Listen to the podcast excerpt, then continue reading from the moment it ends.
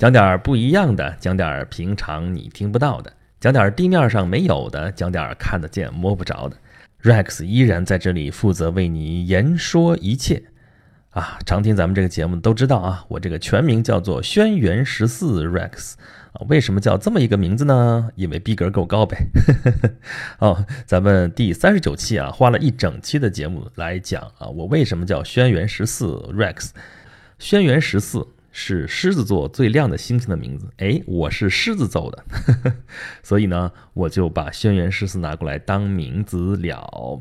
哎，这个地方我提到我是狮子座了啊，这就是星座嘛，对吧？大家都很熟嘛，是不是啊？现在我们中国人本来是讲究生肖的，对吧？一年一个生肖，十二生肖啊啊，子丑寅卯辰巳午未申酉戌亥。呃，但是呢，现在流行的，你到尤其是城市里面，流行是算人的星座啊，这个星座运程，这些网上的这些频道啊，什么文章啊，铺天盖地啊，每天早起恨不得要看一眼，说我今天啊运程怎么样，跟当年看黄历一样啊，看不好这个星座，我就不出门了，恨不得 啊，随便抓一个人出来，你说啊，那弄不好真可能不知道自己属相是什么，但是你说我行不星座啊，我知道我处女，嗯，好吧，咱不黑处女座啊，但是。从这个角度，我们能够看出来，这个星座的这个呃普及程度是非常非常的高的啊。但是你要再接着问他说，你这星座到底在哪儿啊？啊，我估计多数人可能就不知道了啊。你这个星座是怎么回事啊？有什么故事吗？这事儿估计就更不是那么多人知道了啊。那你当然现在这事儿也不能怪我们年轻人也好，城里人也好啊，这。因为你在城里边，天空你是看不到什么星星的，对吧？除了最亮的几颗星星哈，如果太阳也算星星，月亮也算星星的话，好，把太阳、月亮刨除掉，你抬头吧，你你在这个城市里面能看见啥，对吧？一方面是光污染，就是晚上这个城市里边其实不可能全黑啊，这个路灯啊，什么各个地方的灯光啊、景观灯啊，特别特别亮，这就是光污染啊。再加上你像，尤其是在北京这种地方，雾霾太严重了，所以你根本看不见什么星星。可能最亮的几颗星你能看见啊，太白金星出来你可能能看得见啊，天狼星你可能能看得见啊。当然，我们可能就看一下天上一个亮点儿，这整个的位置什么的也说不出个子丑寅卯来啊，那就不管它了啊。另一方面呢，我们现在人生活都很忙，节奏都很快，经常说那句话嘛，说只顾低头看路啊，从不抬头看天。当然，你跟过去的人没法比啊，跟古代的人没法比。我们有一句话说，上古三代的时候，就是所谓三代，就是夏商周时代，那时候人人都是天文学家。为什么呢？你你没那么亮的那个景观灯啊，对不对？然后晚上的时候哪哪都黑的，所以你看天的时候，哇，那个天上的星星，那真的是不要太多啊！我这辈子真的是看见过两次这个星星的那种震撼啊。一次是郊游的时候去那个古北口啊，北京这边长城脚下啊，这个晚上的时候在河边上，啊，周围也没什么灯，然后晚上去看天上的星星，我的天，太震撼了啊，真的是难以用言语来形容啊。还有一次是去延安的时候，叫不是延安市了，已经到延安下面的一个县，到一个村里面，住在老乡家里面。然后半夜的时候爬起来看，因为住在窑洞里面嘛，窑洞就地上挖个坑，然后里边怎么怎么怎么，然后你出来在那个院子里面，后来就爬上来看，真的是，尤其是就在黄河边上不远，然后你就看那个天上那个星星，你觉得你就可以够到它，然后周围也没有什么灯光，看得特别特别的清楚啊，你就没有想到过说天上怎么会有那么多星星。啊就就这小山村里面，其实还是有点灯光，有点灯亮的。你就想吧，真的是刚才说上古三代之前啊，真的是古人，没有什么人造的那个灯光啊。晚上的时候去看那星星，就是就像刚才说近在眼前一样。他怎么可能不是天文学家？因为晚上没别的事儿干，对吧？日出而作，日落而息啊。晚上睡不着觉，起来爬着数数星星。那星星对他们来说就是跟老朋友一样，都特别熟悉啊。不像我们现在根本看都看不见，也不会去想它。我们更关注于我们。现在的生活，所以，呃，我们对它不熟悉，好像也是很正常的啊。但是，但是啊，别看我们对这些星星本身，我们其实一点都不熟悉，但是我们对星座却是津津乐道。哎，这算不算是叶公好龙呢？啊，就是说，我们根本不知道我们所谓的守护星座到底在哪儿，但我们说起星座运程来，却是如数家珍。啊，是吧？我们说星星，说星星的时候，我们到底在说什么呢？啊，这种东西其实地球上根本没有嘛，那么跟我们有什么关系呢？啊，也有关系啊，有关系啊，这个星座跟我们是有关系的嘛，对吧？其实说来说去，我们还是更关心我们自己虽然我们未必啊正儿八经说的时候，我们未必会相信啊，说有这么神秘的力量在左右着我们的命运啊，怎么怎么样的，但是呢。好玩嘛，对吧？所以总是会说啊，那个天上的那些星星啊，主宰着我们人类的命运啊，星星人类嘛，对吧？呃，这个事情其实由来已久啊，这个从远古流传下来那个占星术啊，就是到我们现在的这个都市文化当中。就有这么一种遗存啊，就是刚才说星座文化这样的，还不断的被消费啊。消费社会起来之后，商家呀，还有什么一些传媒啊，更乐得我们都去相信这东西。就算不相信这个东西，也在潜移默化的去提示我们，因为这东西背后是有很多的商业价值的啊。那那回过头来说吧，那实际上这些星星跟我们有什么毛的关系吗？其实没啥关系。咱就不说太阳、月亮这样离我们太近的这种。星星，因为我们太阳嘛，你就不不可能跟它没有关系，因为我们的热量、我们的能量很多都是来源于太阳，月亮甚至都是太阳的反射光嘛，对吧？呃，没有太阳、月亮，这个白天晚上我们自然照明，我们就黑灯瞎火，啥也看不见。但是除了这个太阳和月亮之外，其他的星星，你说跟我们有什么关系呢？呃，流星雨，那你不只要不砸到我们头上来，跟我们就没什么关系啊。可能，哎，许个愿吧，啊，许愿那属于文化现象，对吧？就是大家有人相信说，你看到流星的时候赶紧许个愿，然后这个愿望就很容易实现。你说这是不是个文化现象？但并不是这个星星本身跟你发生了什么关系啊。包括刚才说的是星座啊，星座文化也是在文化层面上才跟我们有关系啊。我们现在看到的这片星空，跟我们几千年前的古人看到的星空其实没有特别大的变化啊。啊，我们看到的天上那些一闪一闪亮晶晶的那些星星啊，主要的都是恒星。所谓恒星，就是它恒久不变，就在那个位置。啊，当然，实际上它并不是不变的啊，但是这个变化非常的微小，可以说几千年到现在这个星图的变化，呃，都不是那么的明显。那么古人看到的星空和我们现在看的星空其实是同一片星空，我们可以这样认为啊。那么其实这个地方就有一个非常奇妙的事情，我不知道大家想过没有啊，就是这同样一片星空啊，跟地球上其实根本没什么关系啊。但是它却神奇的把我们这些地球人，我们这个跨越了几千年的这个地球人联系在了一起啊！就是他们看到的东西，他们流传下来的文化，我们到现在还能够捡起来啊，还能够了解，还能够甚至还在用他们，还在相信他们啊，那就产生了这样一个时空的这样一种交汇。其实这种感觉非常的神奇啊啊！最简单的例子就是千里共婵娟嘛，对吧？但愿人长久，千里共婵娟。啊，就是我们虽然见不了面，但是我们同起来赏月啊，八月十五嘛，中秋节，呃，起来赏月，看到的是同一个月亮，同一个月亮照耀之下，我也看到了，你也看到了，好像我们之间就产生了什么样的联系啊？那这个星空也是一样，我们也看到了，古人也看到了，这个时空上面就跟我们产生了一种非常微妙的这种联系，这种感觉是很有意思的啊。但是呢，虽然我们看到是同样一片星空，但是不同的人看到之后。给我们描述出来是完全不一样的，这也是个非常神奇的事情啊！就还拿我这个名字来说事儿吧啊！刚才说轩辕十四啊，这颗星星是狮子座最亮的星星，哎哎，这话说出来是没有问题的。但是呢，这里边其实就有两套体系啊。说狮子座的时候是在西方的星座体系之下来说这个事儿的啊啊，就是看到那个天上那个大的大大的几颗星星连在一起，像一个反写的问号啊，他西方人认为这就是狮子头啊。啊，不是我们吃的那个红烧狮子头啊，就是狮子的脑袋啊。他认为那个附近这片的星星连在一起像一头狮子，而且在他们的神话故事里面有一个狮子，就是大力神赫拉克勒斯干掉那个狮子啊，升到天上去变成了星座，这就是狮子座啊。这里边最亮的那颗星星呢，是在狮子的心脏的部位啊，在天空中也非常的耀眼，而且它这个位置非常的奇妙啊，它就在黄道那个附近，非常非常的近，所以几乎就是说。太阳会从它这个星星上面经过，啊，既然这颗星那么的耀眼，那么就赋予了它一个王者之星的这么一个概念啊，所以它的啊拉丁名字叫做 Regulus 啊，这个当然这是英文发音了。啊，Regulus 它的意思就是小王啊，这反正就是王者之星嘛。啊，在天上还是四大天王之首啊，这事儿咱就先不说它了啊。那么在东方的人看来，就是中国人看来，这个星星也照样非常的显眼，而而且也跟帝王就联系在了一起，啊，但中国人这个星座的这个划分啊，这个天空这个区域的划分跟西方不一样，它是把附近的这十七颗星星连在了一起，当做了一个星座或者叫星官，叫什么呢？叫叫轩辕。轩辕是谁啊？我们古代的这个皇帝啊，这个我们说我们是炎黄子孙，皇帝就是轩辕氏，所以。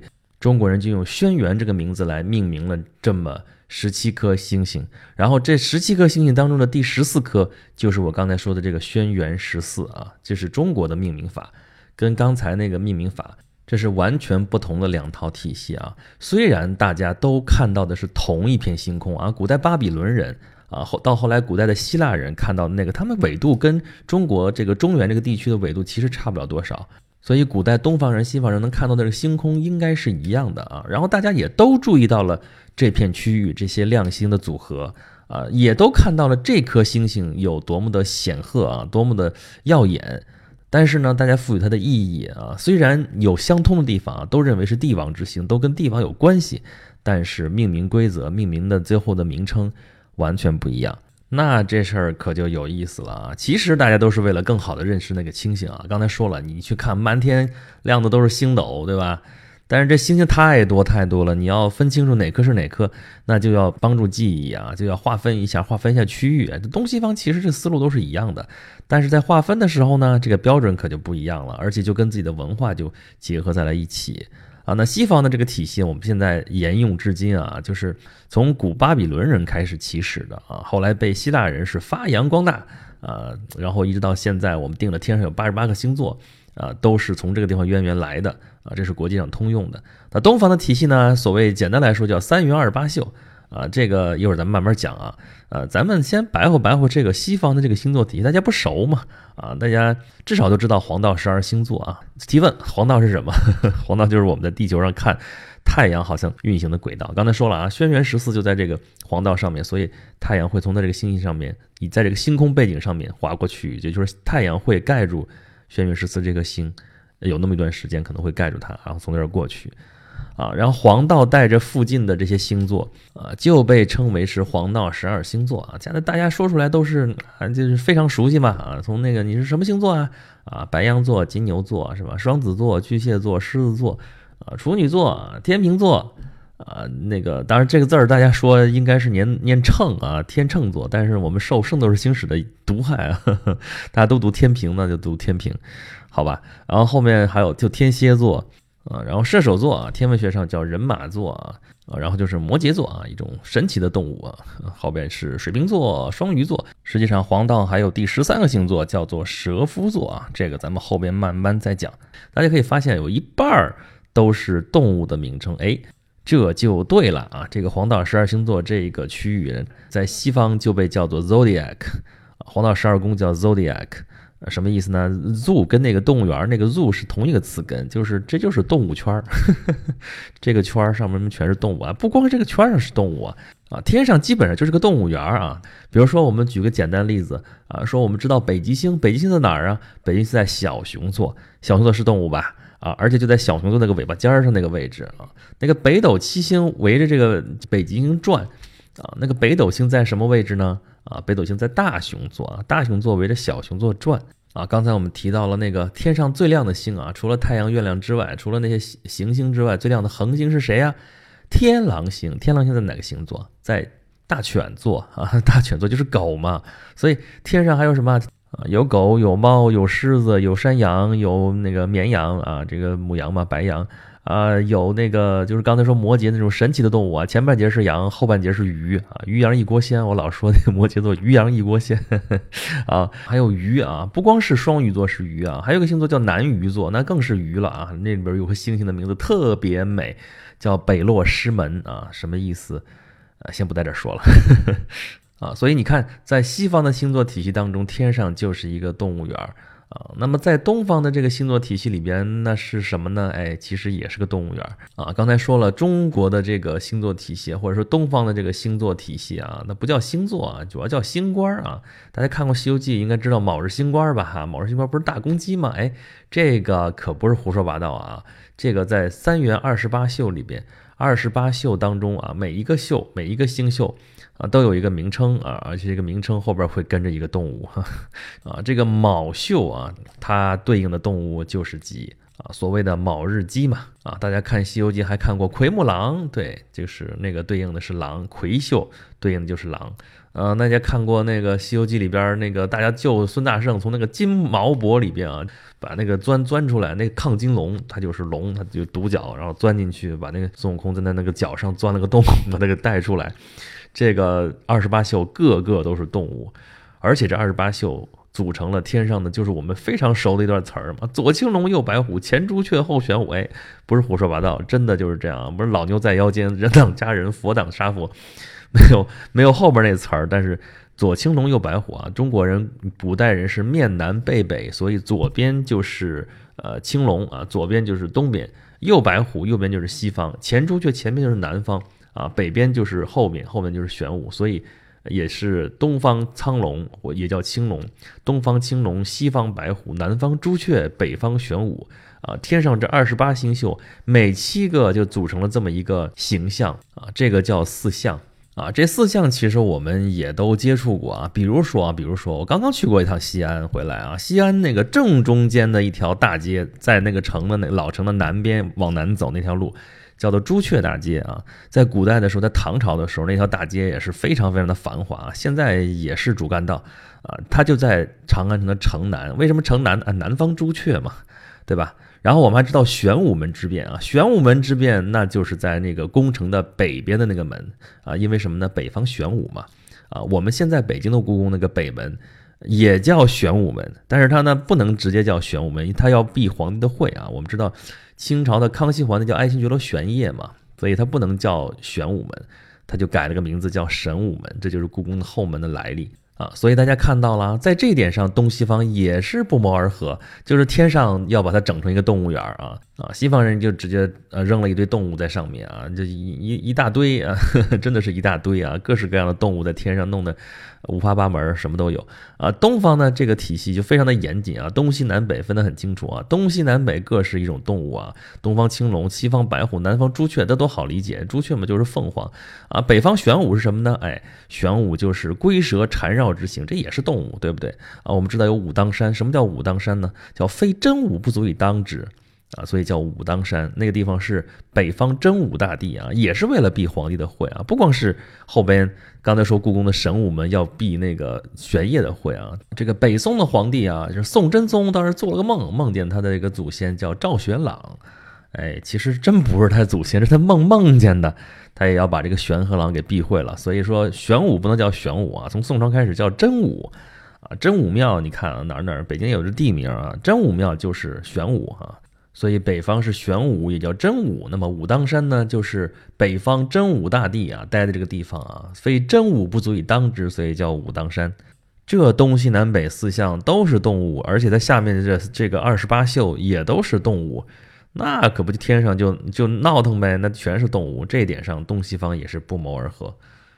那本来这是同一片天空啊，本来应该就一个动物园，但是东西方这个动物园组织方式不一样哈，所以说这是两个不同的动物园啊。刚才说了，那个西方人把这个星座啊，直接就是把这动物搁上去啊，那这个不只是有这个动物啊，这动物园里边还得有饲养员，不是这意思啊，就是就是说西方这个星座体系啊，尤其这种传统的星座。啊主要是从这个希腊神话里边来的啊。咱前面讲了啊，它的源源头应该是从古代的巴比伦人，他们呃就是看天啊，然后划分的星座，然后希腊人把这些就直接全盘接收过来啊。接收过来之后呢，加以改造，然后把他们自己的那个神话故事就放进去了啊。所以说那些星座放那儿不是随随便便就搁那儿了。咱们前面提过啊，我这狮子座，狮子座呢是。大力神赫拉克勒斯啊，这个 Hercules，然后他不是要干十二件伟业吗？头一件就是要把这个巨狮啊，巨大的狮子给干掉。这狮子是铜头铁臂啊，刀枪不入啊。最后怎么办啊？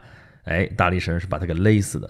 然后呢，死了之后，那个这个狮子因为太有名了，然后太厉害了，然后就把它升到天上，而且是非常显眼的一个星座。哎，干掉他的赫拉克勒斯就是 Hercules 也在天上，叫什么啦？叫五仙座啊，但是拉丁名字或者说英文名字就叫 Hercules 啊，我们翻译是把它翻译成五仙座啊，但它也在天上啊，希腊神话里边还有一个大英雄叫珀尔修斯啊，珀尔修斯也是个星座啊，我们中国人翻译成英仙座啊。他呢，这是一个系列的故事，他故事里边的主角、配角什么的全在他这个天上啊。他骑的坐骑啊叫 Pegasus 啊，就 Pegasus，然后我们翻译成飞马座啊。我们看《圣斗士星矢》就天马流星拳，天马座就是其实就是飞马座，他翻译的问题啊。他骑的这个坐骑，然后去英雄救美，英雄救美救下来的叫仙女座啊。就是还是说圣斗士星矢叫 Andromeda，Andromeda，安德罗米达就是仙女座，然后那个仙女的她爸她妈也在天上，就仙王座、仙后座啊啊！英雄救美是从那个一个怪兽那个手里边救出来的，那个怪兽是海里边的怪兽啊，我们中文就翻译成鲸鱼座。这几个星座全在挤在一块儿，就是这片区域就把这故事完整的讲下来。啊，希腊神话里边还有一个大英雄们，就有一群是阿尔戈英雄，他们驾着一艘船去取金羊毛啊。这个金羊毛从哪儿来的呢？这羊毛出在羊身上啊，羊毛，呃，这是白羊座身上的毛啊。这些英雄们驾着一艘船啊，就去取这个金羊毛啊，建立了丰功伟绩啊，怎么怎么样啊？这艘船在完成了使命之后，也被升到了天上啊，就是南船座啊。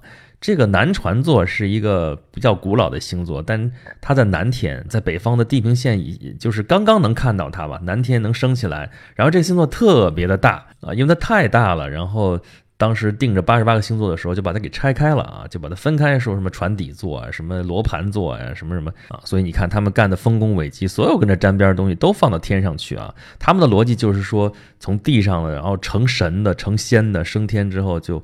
放在天上，就天天被世人仰望啊啊！不光放这些东西，还放一些，比如说金牛座。金牛座怎么回事？金牛座是宙斯的化身啊！他为了勾搭欧罗巴，对，就是现在那个欧洲这个欧罗巴这个名称的来源。她是一个呃腓尼基人的公主啊，然后就是特别貌美，然后就被宙斯看上了。宙斯看上的看上的女人多了，然后这个呢，就他就变成了一头牛，在海边特别漂亮、特别健硕的一头牛。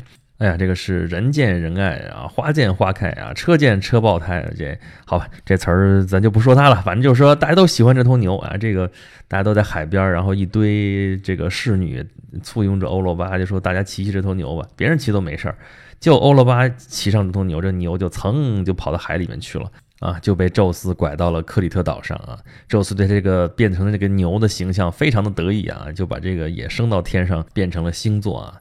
所以你看，这个西方的这个星座这套体系啊，就是希腊神话，然后每一个都是这种小故事啊，讲到一块儿挺好。你在看天上就跟看故事书似的，就是这么一种感觉啊。天上不光是动物园啊，这个还有一些这个大英雄啊，有大英雄用过的东西啊，像天秤座啊，这是这个女神留在地上的，扔在地上不要了这东西，然后它给升到天上去了。还有像什么？人马座啊，这是很多神仙的、很多英雄的这个这个老师啊，这就是半人马、人马座的都有。呃，还有刚才说于洋一国仙说摩羯座，就是因为众神在聚会。啊，这突然之间来了一个怪物，然后吓得这些神们都到处奔逃啊。维纳斯跟他那个小儿子丘比特就跑到水里边去，变成了两条鱼啊，这就是双鱼座啊。然后这个潘神啊，他本身就是头羊嘛，然后他也要逃跑，他到水里边去，他犹犹豫豫没下去啊，就变成了前半截还是羊的，后半截变成了鱼尾巴，这就是摩羯。然后那东方的这个故事其实也挺好玩，但是东方这个东西它就更加，呃，就一个原则，其实。它的原则是什么呢？天上有什么，地上有什么；地上有什么，天上有什么。这个原则，天上和地上一一对应，啊，尤其到后来这个董仲舒那套，呃，这个罢黜百家，独尊儒术之后，当时还有一个观念叫天人感应，啊，他本来是为了那个鞭策统治者的，说你要行仁政，你不要行仁政的话呢，天上会示警，天象示警，然后地上呢就会有地震啊，什么什么灾害啊，什么什么东西来，啊，那天象呢，这个天上的这个星象。就是这套东西，它建立了一套完整的一套体系啊，把中国人认为就是比较好的这个治理国家的这种方式，就直接搬到了天上啊。刚才说中国这个星座体系或者说星官体系，可以概括为三元二十八宿啊。三元元是什么东西？一个土，一个横亘的亘，就是那个呃钻石恒久远那个永恒的恒的右半边儿。啊，这个是什么意思呢？城垣，城垣，垣就是城墙啊。北京有元大都城垣遗址，那三元就是天上有这么用城墙围起来的这么三个区域啊，叫紫薇园、太微园和天市园啊。紫薇园就是皇上待的地方啊，天上有天帝，地上有皇帝。那地上的这个皇帝要住哪儿？就住紫禁城。怎么来的呢？就是因为天上是紫薇园啊，太微园基本上就是政府机关啊。这个天帝要在这里处理事务啊，日常的这个行政上的一些事务啊。然后光在这勤勤恳恳也不行啊，还要体察民情啊，就是到天士园，这是这个做买卖呀，真的是要做买卖呀。这个中国这个星星这个命名命名的可细致了啊，就是这个天士园里边。你做什么买卖？卖肉的，你卖什么的都有。然后那个那个绑东西那个贯锁，就是那个绳索都有，这些都是啊。天帝就要到这儿来体察民情，要做买卖。然后啊，围绕这个三元的周围就是二十八宿。二十八宿，这个宿呢，其实就是住宿的宿这个字啊。为什么叫星宿呢？哎，你看到那个字是住宿的宿，其实就是住宿的意思。但是它要读宿啊，这个。啊，一宿两宿，这个宿啊，这个跟那个宿其实意思都一样，就是读音不太一样。啊，这个是什么意思呢？就是星星，其实主要是月亮啊。有人说是月亮，有人说是土星啊。土星古代的时候叫做田星啊，那个字儿就是填空题那个田。但是呢，也有说那个田和那个镇镇守的镇其实是一个意思。怎么回事呢？就说古代人认为这个土星的这个运转周期啊是二十八年。二十八年一个周期，那么每年的话呢，就会待在这一个星宿的位置里面。所以二十八年一个周期啊，每年在这地方镇守，镇守在一个宿里边，他在这地方住宿，在这地方镇守，所以这个星叫做田星啊，叫做镇星啊。那个他待的地方呢，就是二十八宿啊。也当也有人说是月亮，月亮一天那个待一个星宿，然后转完了就正好一个月啊，一个月二十八天嘛，二十九天差不了多少啊。这古代这月小的时候就是二十九天。啊，越长的时候，那几越大就是三十天，啊，这个阴历嘛就是这么回事儿，啊，这个咱不去具体考证去了啊，就是就是这个意思，就是日月星辰待的地方，就是在那住宿的地方，就叫星宿。这个刚才说那个思路了啊，天上有啥，地上有啥，地上有啥，天上有啥啊？这个这个天上这个系统啊，三元啊，这里边皇帝身边呢有皇后，有太子啊，什么那个底下那个当官的有丞相，有什么？辅弼的大臣一堆一堆的全都有啊，甚至天上还有厕所，就厕啊，厕所里边还有屎，哎呀，这都是一颗星星啊，专门的有命名的啊。然后刚才说那个北落师门什么意思啊？我说这个名字特别的好听啊，在南鱼座啊，在从西方的星座体系来说，它是南鱼座啊。这个地方咱们插一句啊，南鱼座也特别好玩，就是十二星座里边不是有个水瓶座吗？这个水瓶座，它是一个人啊，倒那个水的那么一个形象啊。这是宙斯被抢到天上去的一个小男孩，然后要给众神倒酒，然后倒的这个酒啊，是那个从那个瓶子里面宝瓶座嘛流出来，流到哪里去了呢？就流到了个南鱼座的这个这个嘴里面去了。啊，这插一句，南鱼座里边的那个重要的星星就是啊北落师门，这个星星跟那个我刚才说我们狮子座的这个轩辕十四一样，也是四大天王星。这个北落师门什么意思呢？就是北落啊，角落里边啊，北落师门，师是不是老师的意思？师就是军队的意思。这其实是一个部队的辕门，就是一个军营的大门啊。这个是天上，你看天上还有军营，这天上真的是什么都有啊。这就是中国的这个这个天上的给他安排好的这些 这这一系列的这些东西啊。这个天上和地上的这个对应关系啊，在东方人这里边。啊，不只体现在这些星星的这些名字上面啊，这些星星的那个给它各司其职上面，还有一个很重要的地方，就是天上天文地理，天文地理在中国人看来这是一回事儿。怎么讲呢？天上的那些区域啊，正对应着地上这些区域。古代中国不是分九州吗？啊，每个州啊，每个郡甚至都对应天上某一个区域啊，某一个星宿啊。呃，比如说大家。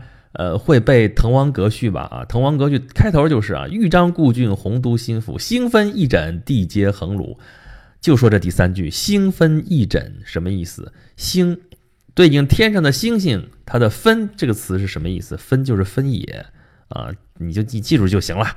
它的分野是什么呢？是翼轸、翼宿和枕宿啊，这两个星宿。对应在地上就是豫章故郡，就是这个滕王阁所在的这个地方，啊，这都是。所以要说你要理解这个古人他写这东西，他说这话到底什么意思的话，还真得了解点这个天文地理这些东西。好了，我们介绍了西方的星座体系啊，这个主要是跟他们的神话故事有渊源、有联系啊。然后又介绍了东方的这个星座体系啊，就或者叫星官体系啊，这三元二十八宿啊，这跟那个呃地面上的这些人的这个组织啊、政府组织形式啊，跟那个统治的这种方式啊，呃体系结构非常非常的一致，而且跟我们地上的这个地理也是一一对应的这种关系。那我们现在人就想问这么一个问题了。这两套体系，他们科学吗？哎，这事儿还真不是科学的事儿，这事儿是文化的事儿啊。这个我们现在其实知道，这些星星跟我们并没有直接的关系啊。这个宇宙什么天体物理那些事儿，咱们那都在很大尺度上才会跟我们发生关系，跟我们小民百姓，跟我们的日常生活真的没有直接的关系。那么这些其实就是文化上的事儿。这些文化跟我们倒是真有点关系啊，而且是古人认为跟他们有点关系，然后一直影响到我们现在啊。比如说，就是一开头咱们就一直说这个星座运势，对吧？这事儿咱就不说它了。然后，如果讲科学的话呢，就空间科学什么的跟我们是有关系的啊。或者你往幻想了走啊，你比方说你看个科幻小说，比方说就看《三体》吧，你如果是没有一点这个星星的概念的话。这事儿，反正我们总是想着让它跟我们有点关系。你说星星跟我们有什么关系呢？如果我们天天就只想着一些什么柴米油盐酱醋茶，可能跟我们真的一点关系都没有。但是如果我们真正的想要进行一点深入的思考，或者说深入的去想丰富自己的话呢，我们还真该去研究一点这些地面上其实没有、看不见、摸不着的东西。啊，这星星还是看得见的啊。就是康德那句名言啊，就说有两种东西，我们越是经常、越是执着的思考它们，心中越是充满，呃，永远新鲜、有增无减的赞叹和敬畏。我们头上的灿烂星空啊，我们心中的道德法则啊。他说道德法则不是我们现在说的道德这个东西这个概念啊，但是这这轱辘我们可以忽略不说，但是他把它跟天上的灿烂星空。并列在这地方说啊，相提并论，啊，我们就可以去了解，就是说这个星星，因为我前面已经说过了，我亲身体验过，我亲眼看到过两次这个满天星斗带给我们的这种震撼，啊，我们头上的这个灿烂星空，确确实实还是值得我们去去关心、去了解的，啊，你说星星跟我们有什么关系呢？星星是不会说话的，对吧？孔子讲那句话了，叫天何言哉啊？天会说什么话呢？但是这几千年就在那个地方，它就在那里，对吧？我们会说，我们为什么要爬山啊？山就在那里。那么星星呢？星星也就在那里，它一直默默无言，啊！但是星星在告诉我们故事，它几千年来流传下来的、积淀下来的东西，其实还是我们人的故事，啊，就是我们这些生命短暂的人类啊，就给这些星星赋予了一些想象啊、故事啊、情感。呃，其实从星星的角度来讲，从它的尺度来讲，从空间、从宇宙的尺度来讲，我们这些渺小的人类跟他们不会有任何的关系，他们也看不上眼啊。对，我们 在他们面前真的是太渺小了。但是对于我们人类来说，这些事情却还是非常的有意义哈，也非常的有意思。好吧，今天我们是讲了一点儿这个大家在地面上看得见但是摸不着的东西，就是星星的故事啊。啊，这里边要讲的话，要真展开来说，那可以讲的东西实在是太多太多了啊。我们下面可以开专题专门讲这个东西啊。但是今天这一期节目咱们就到这里为止了啊。如果你想跟我做进一步的交流呢，欢迎关注我的微信公众号“轩辕十四工作室”啊，然后在这里面可以给我吐槽，可以给我提意见，可以跟我进行在线的交流。感谢大家的收听，咱们回头见吧。